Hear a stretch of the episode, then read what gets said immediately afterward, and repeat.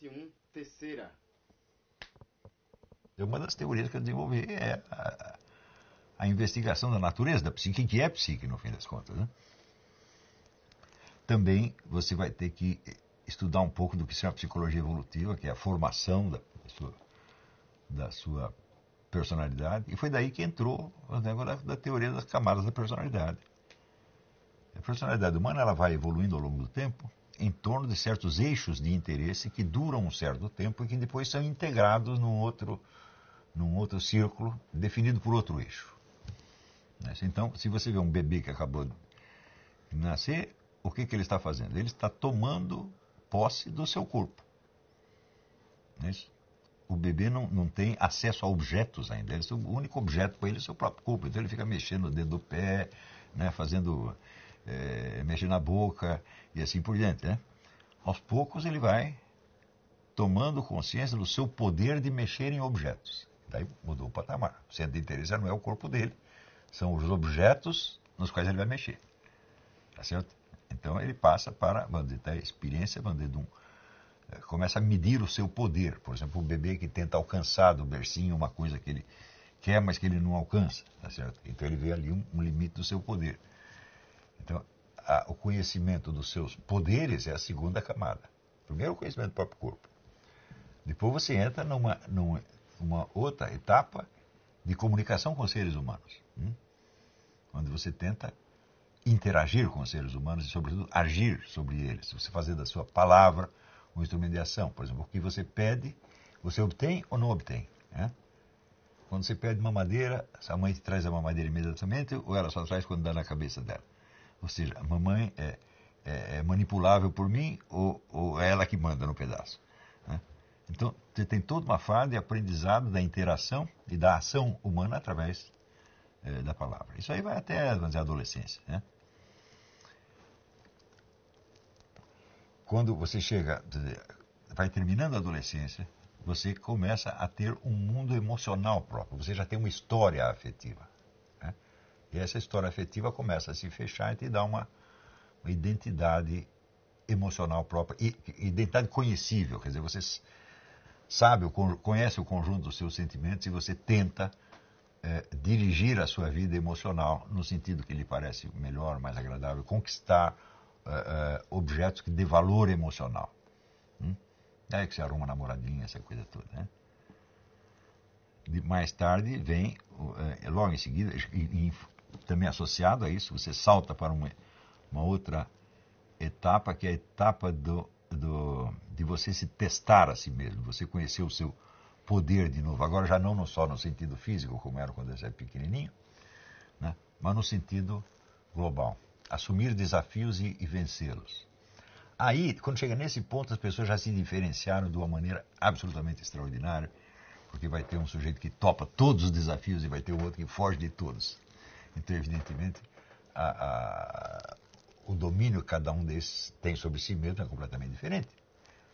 Mas, em seguida, você tem uma outra fase, onde você penetra na vida social, você vai ter um papel na vida social, e onde já não interessa você mostrar para si, você mostrar para si mesmo os seus poderes, mas interessa exercê-los de maneira eficaz dentro de uma situação objetiva. Né? O primeiro emprego que você arruma já é isso. Não interessa se você é um gostosão ou se você é um coitadinho, você vai ter que fazer este serviço aqui e vai ter que funcionar dentro desses termos. Né? Só que a pessoa que passou por essas seis etapas, só essa pode ter a noção de um, de um papel social dela no sentido mais amplo, de um papel para não para com o seu emprego, com a sua família, mas para com a sociedade inteira, o que eles chamam de cidadania. Todo mundo fala cidadania, a gente que pessoas que estacionaram na camada 3 ou 4 né, falam cidadania, mas elas simplesmente não podem saber o que é. Não dá para saber. E assim por diante vão 12, 12 camadas. Né? Então, é claro também que conforme a camada de desenvolvimento que o sujeito está, é assim que ele entende os outros. Por exemplo, se ele está na camada 4, o problema básico dele é um problema de ordem emocional, a conquista da felicidade, evitar os incômodos e fugir da tristeza, etc, etc, ele vai interpretar tudo assim. Quer dizer, todas as ações humanas terão para ele né, uma motivação emocional. É E, evidentemente, ele não entenderá né, é, a conduta de pessoas, por exemplo, que estejam já na camada 6 e que estão agindo por exigências objetivas da sua profissão, de maneira totalmente impessoal. O cara que está na camada 4 não vai entender. É isso? Se alguém o prejudica, ele vai dizer, mas o que você tem contra mim? Você não gosta de mim? Quando, às vezes o problema não é esse, é uma coisa muito mais impessoal. E assim por diante. E essas camadas são sucessivas? São ou sucessivas. o indivíduo são pode chegar à não, camada 12 sem ter passado a 8? Não, isso não existe, isso é impossível. Você pode estar numa posição social que corresponde àquela camada, sem que você esteja nela. Por exemplo, tem a camada 10, que é a de você uh, se ver como se você fosse o governante. Hum? Então, você entendeu a estrutura do poder, entendeu a sua sociedade, etc, etc, aí você olha as coisas da perspectiva do governante. O Eric Weil, ele diz que o único ponto de vista legítimo em política é o ponto de vista do governante. O que ele quer dizer com isso? Se você não é capaz de se colocar na posição do sujeito que tem o poder e tem os meios de ação e jogar você não está entendendo a política de jeito nenhum. Então não quer, ele não quer dizer que é este governante concreto individual que tem, tem sempre razão. Não é isso que ele quis dizer. Ele quis dizer que se você não é capaz de julgar as coisas desde um ponto de vista de governante, você não entende a política. Isso é, é certíssimo. Porém, você pode ter pessoas que estão no governo realmente e que não são capazes de ter essa perspectiva, que é exatamente o caso. É o caso não só do Brasil, mas de muitos, né? Então, se você perguntar, será que a Dilma Rousseff é capaz de ver as coisas do ponto de vista do governante? Fala, claro que não ela vê as coisas do ponto, de um ponto de vista mafioso, que é um ponto de vista inferior. Quer dizer, o centro de referência dela não é o governo, não é a função de governo, mas o interesse de um grupo. Mas, o interesse de um grupo é, é o quê? É camada 4 ainda. Ah, você ser aceito, ser gostado. Tem as pessoas que gostam de você, tem as pessoas que não gostam de você. É uma coisa de adolescente. Então, uh, favorecer os amigos, né? Favorecer os amigos e ferrar com os inimigos. Isso não é perspectiva de governante, isso é perspectiva de um garoto que tá, entrou numa patota, está contra a patota contrária. Né? Que nem eu quando era pequeno. É, tinha uma patota lá na, na, outra rua que não gostava da gente, não gostava dos caras na rua. Um dia eles queriam me bater, juntou lá uns 10 e eu saí correndo. E eu tinha um amigo que era um, um rapaz nordestino chamado Severino que era forte pra caramba, dessa largura. Eu passei correndo na frente da casa do Severino. O que foi? Que foi? que foi? Disse, os garotos lá queriam me bater. Ele falou, por que você não me chamou? Eu falei, não, não queria incomodar. Ele falou, não, tem que chamar. Você não pode ser assim. Quem é orgulhoso se fode. Isso aí você já estava todo, eh, todo o problema da, da, patota. Eu pertenço a essa patota, aqui eu tenho meus defensores e ali tenho os meus inimigos. Né? Isso é uma coisa de adolescente, você aprende isso na adolescência. Quando você vê com o espírito de patota governa o Brasil hoje, o que é o PT, essa coisa? É um patota. Né? Os nossos interesses, né? que eles identificam como se fossem os interesses do país ou do mundo. Não são. A perspectiva diminuída, né? não é a perspectiva de governante. Né? Então, esse, eh, eh, você veja, a busca de uma patota, né? você distinguir quem são os amigos, quem são os inimigos, para certas pessoas é a preocupação máxima da vida. Quem gosta de mim, quem não gosta de mim. Naturalmente, o que eles veem dos outros fazer, vão sempre explicar por essa clave. Quer dizer que a camada, ela é o horizonte, o limite do seu horizonte de consciência num certo, uma certa etapa. Não tem como pular, porque essas passagens são, vamos dizer, condições necessárias para que você amplie o, o, o horizonte. Então, se o nego está na camada 4, que é buscando uma patota, etc, etc, e se ele não é, se colocar um problema de quem sou eu, qual é a minha capacidade, qual é a minha força, independentemente da ajuda dos meus amigos, você não vai sair daí. Mas se você coloca esse problema do desafio, você já está na camada seguinte, o seu centro de interesse já não é mais a conquista da afeição e da proteção e da felicidade, por assim dizer, mas um sentimento de poder pessoal que você tem que você só pode adquirir se você enfrentar um desafio. Pode ser uma competição esportiva, pode ser uma briga qualquer. Mas 90% do Brasil está na camada 4. A única, única pergunta é a seguinte, você gosta de mim? Eu gosto de você? Né? Tanto, veja, a pergunta que frequentemente me fazem, o que, que você acha do fulano de tal? A resposta é sempre, eu não acho nada. Né? Porque eu não vejo porque a minha antipatia ou simpatia por pessoas deva significar alguma coisa a respeito delas objetivamente. Eu posso não gostar de uma pessoa e ela ser uma pessoa muito boa. Não é isso? É... Então eu tenho que centrar a minha atenção dizer, nas atitudes reais da pessoa, nas suas obras, seus feitos, etc. Isso é outra coisa. O que, que você acha do livro que o sujeito escreveu? Aí eu tenho opinião, mas o que, que você acha dele? Por que eu tenho que achar alguma coisa de cada pessoa que eu conheço? E, no entanto, no Brasil isso é obrigatório. Né? Não, e é você... o, que vai, o que vai definir você. O que vai definir mundo, você. É quem você gosta e quem você não gosta. Então, anda um bando de moleque, tudo na camada 4. Tudo com, com carência afetiva. E isso aí é evidente que você imagina uma discussão pública, as pessoas entram com esse espírito. Vai ser tudo subjetivo. É. E as pessoas vão prestar mais atenção no que, no que foi dito sobre elas do que no que elas mesmas têm a dizer. Sem, sem é sombra de dúvida. Né? Sem sombra de dúvida. É. E também aí você vai ter dizer, a, a, impregnação da, da, da, da, da pessoa, da imagem da pessoa, pelo que dizem dela. Então, o que dizem vai ser muito mais importante do que o sujeito está realmente fazendo. Que é o seu caso. Não, isso, eu experimento isso todo dia. Mas não é só eu, todo mundo experimentou isso aí, né? Então, se você pegar discussões sobre escritores brasileiros, hoje o pessoal reclama, você vai lá falar muito palavrão. Eu me lembro no tempo que falavam isso do Jorge Amado, pô. Você gosta do Jorge Amado? Ah, ele fala muito palavrão. Eu digo, peraí, mas falar ou não falar palavrão não é um, um critério de julgamento literário. É isso? Você pode ter uma obra excelente, cheia de palavrão, ou outra muito boa, sem nenhum palavrão. literariamente, isso não faz diferença. Você está perguntando se você gosta do programa como escritor.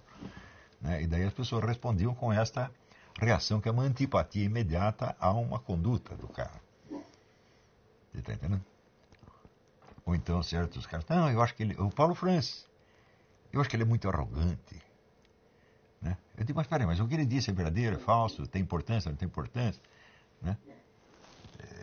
Aí você é, está julgando o cara na, na base da camada 4.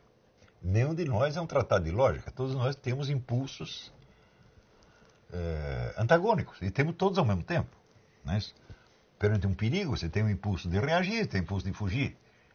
Não é isso? É, perante qualquer bem que você deseje, você tem o impulso de roubá-lo, por exemplo. Né? Muita gente tem. E você tem o impulso de permanecer na honestidade. Você tem duas, os dois ao mesmo tempo. É então é o negócio do palco giratório de que falava os ondas. Né? Os vários impulsos nossos são como vários cenários né, dentro de um palco giratório. O palco vai girando. Né? Mas quando está um aqui à mostra, está o oposto no fundo. É mas ele não deixou de existir. Então, se nós não temos noção, vamos dizer, desse caráter vamos dizer, contraditório da nossa própria estrutura, como é que nós vamos lidar com as contradições da sociedade exterior? A maior parte das pessoas não tem essa noção, não tem essa noção, elas não percebem como elas são contraditórias. De como essa contradição não é um erro, mas é a própria estrutura delas. E lidar com isto, né? quer dizer, você tentar encontrar um caminho no meio dessas contradições, desses impulsos uh, antagônicos, isso é, é a própria vida humana. Isso mesmo sem levar em conta as influências externas, quer dizer, você mesmo já traz essa, é, essas contradições dentro de você. Por quê? São os antepassados que estão lá, né? a sua genética. Né? Você tem uma fórmula genética que também não é um primor de coerência, ela é feita de impulsos contraditórios.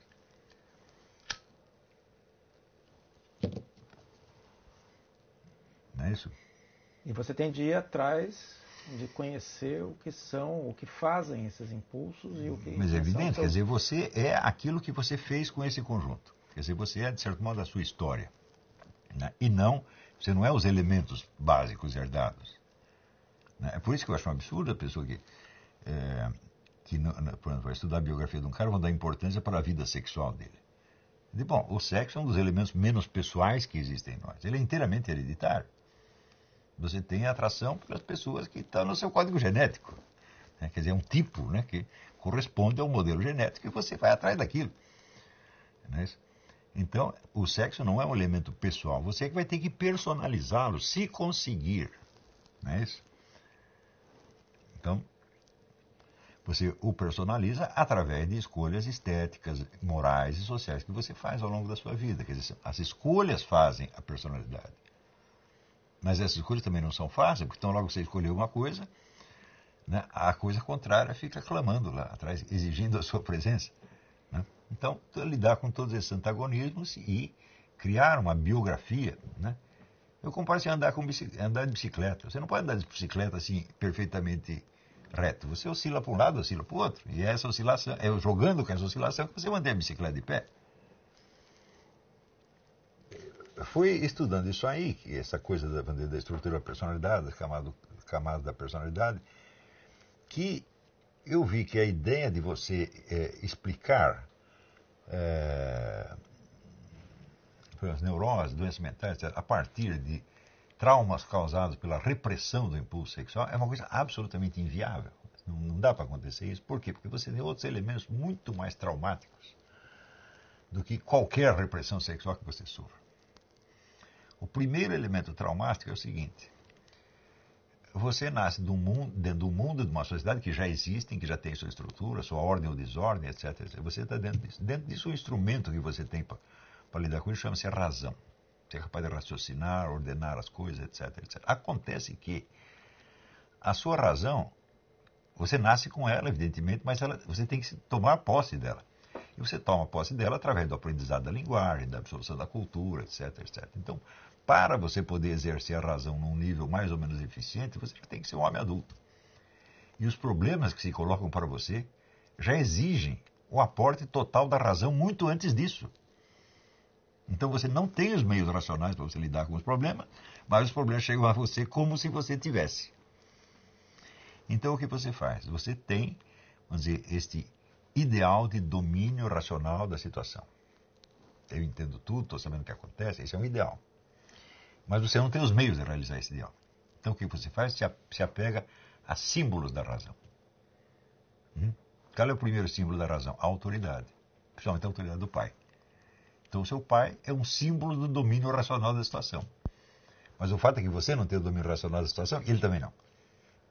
E esses símbolos podem adquirir uma grande autoridade sobre você.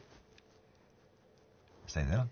Você pode se pegar, por exemplo, vamos supor, você é católico, você já pega a autoridade do Papa. Né? Eu digo, bom, a igreja diz que o Papa é infalível, mas que ele é infalível em matéria de doutrina e moral. Isso não quer dizer que ele não vai falhar. Quer dizer que se ele falhar, ele não é o Papa, ele vai ser tirado de lá.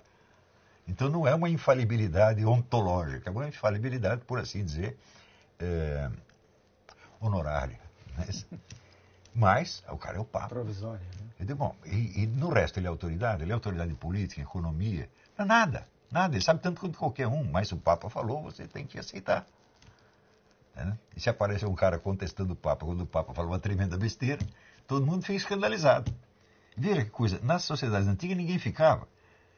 Na Idade Média todo mundo discutia com o Papa de igual para igual. Agora, se ele falou negócio doutrina moral, não, aí a gente tem que obedecer.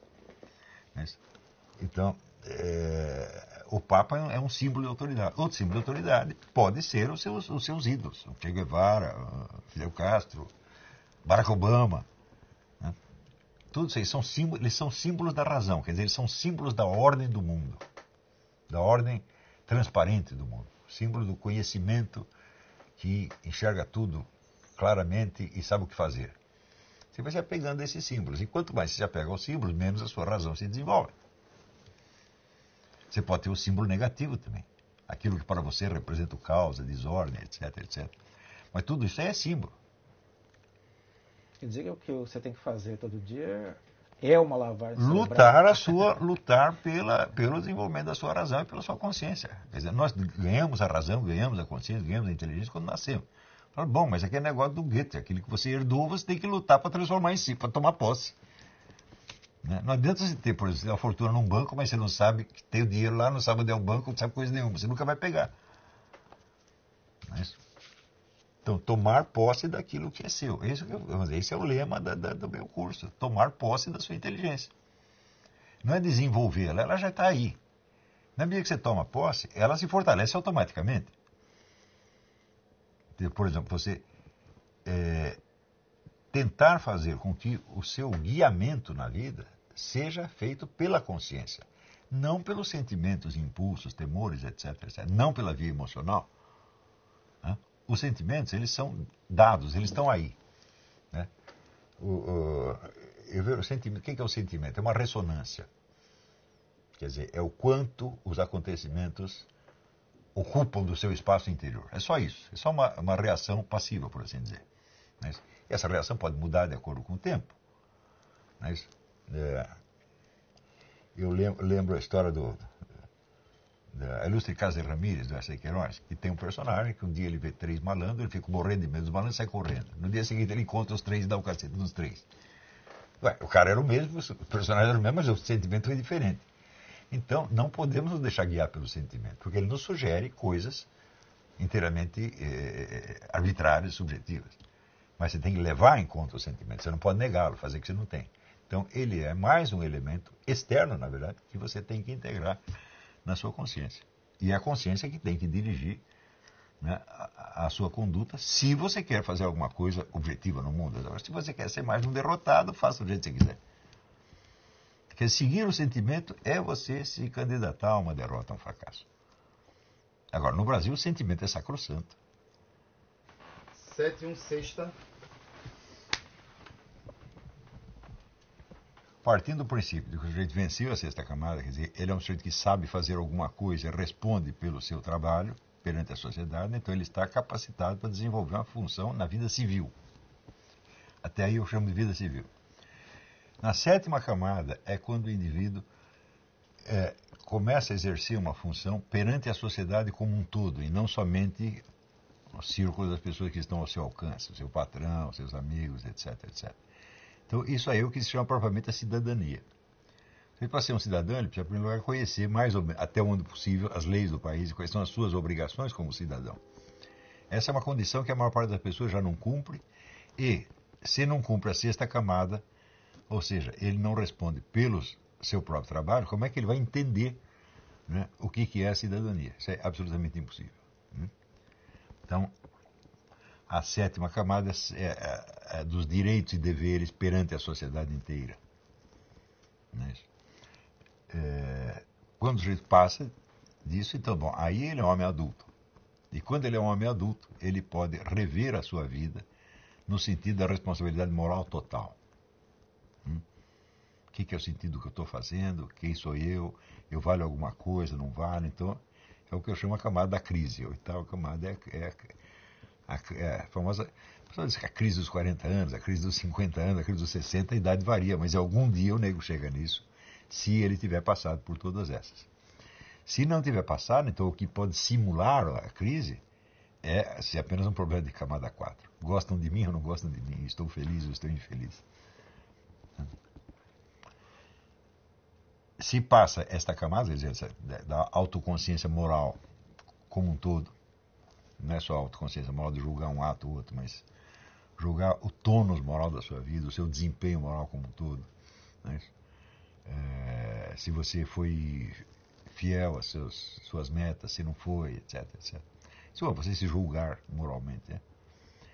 Se passa disto, então chega um momento em que a função da sua inteligência, da sua autoconsciência, ela definitivamente se torna o centro da sua, da, da, da, sua pessoa. E isso é a camada 9, que eu chamo personalidade intelectual. Quer dizer, o indivíduo tem uma personalidade intelectual. Ou seja, as ideias dele são importantes para ele, não são só pretextos, não são só muletas, elas começam a ser o centro da coisa. Então aí tem uma personalidade intelectual. É evidente que o mundo das atividades intelectuais está repleto de pessoas que não têm personalidade intelectual nenhuma e que jamais saíram nem da camada 4. Né? Então, em seguida, dizer, a 10 é o ponto de vista do governante. Você pode responder pelo poder mesmo que você não o tenha. Quer dizer, você se coloca na posição do presidente, do rei, do imperador, e você pode assumir responsabilidade pelo que você está propondo, mesmo que você não esteja no cargo. É, quer dizer, se eu estivesse lá, eu saberia fazer isso. Então, eu estou, não estou apenas exigindo, reivindicando uma coisa, estou sugerindo algo que eu seria capaz de fazer.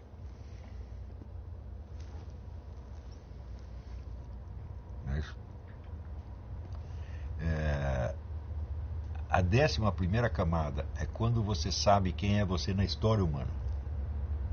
Você é capaz de julgar o seu papel como um todo no horizonte histórico maior. Hum, por exemplo, quem seria eu no futuro? Qual é o legado que eu estou deixando? Por exemplo, se você ler é, o Memorial de Santa Helena, que são as notas que o médico tomou sobre o que Napoleão dizia. Dizia, esse é um livro de camada 11. Quer dizer, Napoleão já não está mais falando como governante, mas como personagem da história. O que, do que eu fiz, o que, que vai ficar, o que, que vai resultar, etc., para as gerações vindouras. Quer dizer, da onde que eu vim historicamente, aonde que eu estou e para onde que vai. Então, é claro que o número de pessoas que chega nisso é, é, é ínfimo, né? E a décima segunda camada é aquilo que o, o, o Mário Fernandes dos Santos condensou na forma homem perante o infinito. É quando você está diante de Deus. Você sabe o que está fazendo diante de Deus. Né? Então, veja, todas as pessoas, todos os crentes da religião fazem isso, mas não é isso que dirige a vida deles. Hum? Agora, se você estuda a vida, por exemplo, de um padre Pio não tem um único ato dele que não seja determinado nessa camada.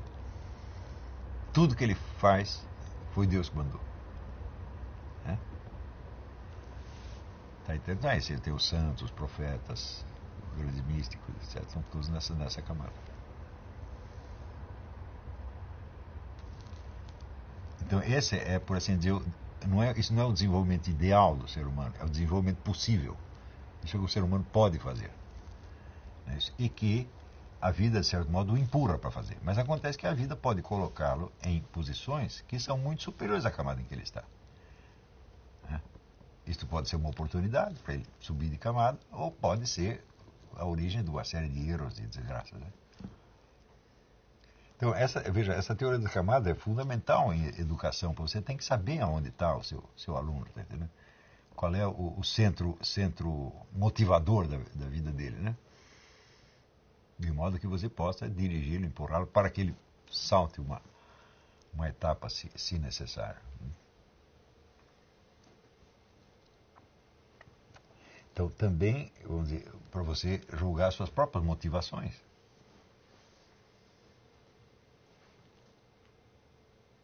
Você pode estar, por exemplo, você pode ser um sujeito que estuda muito, que lê muito, já leu até Aristóteles, leu Shakespeare, não sei o que, e você está na camada 4 ainda. Porque o, o, problema não é a atividade em que você está metido e a classe social em que você está, o cargo que você tem, a posição social, mas o que importa é o centro motivador. O que, que você, em cada etapa da vida você está buscando fundamentalmente uma coisa. E tudo que você faz é em função daquilo. Está entendendo? Se eu vejo que o que eu estou falando exige a compreensão de uma determinada camada e você está compreendendo uma camada inferior. Isso é, é, acontece quase que inevitavelmente. Mas eu acho que ao longo do meu curso, eu acho que as pessoas têm evoluído muito. Elas mesmas confirmam isso. Elas se tornam pessoas mais adultas, mais sérias, né? E chega um ponto em que eu vejo que, por exemplo, a consciência de cidadania as pessoas têm, têm mesmo. Elas sabem o que elas podem falar e o que não podem, está entendendo? Quer dizer, eu tenho consciência, tenho maturidade, tenho conhecimento para falar até aqui, daqui para diante eu não posso. Né? Agora, o brasileiro já não pode falar, tem opinião sobre, ser obrigado a ter opinião sobre tudo, mas... Você não pode não saber. Não pode não, eu digo, mas olha, tem, tem uh, um haikai do Alberto Cunha Mello, ele diz assim, quem não se procura se acha. Diga não sei e ganhe uma aula de graça. o não sei é funda absolutamente fundamental, né? São duas palavrinhas que resolvem muito problema.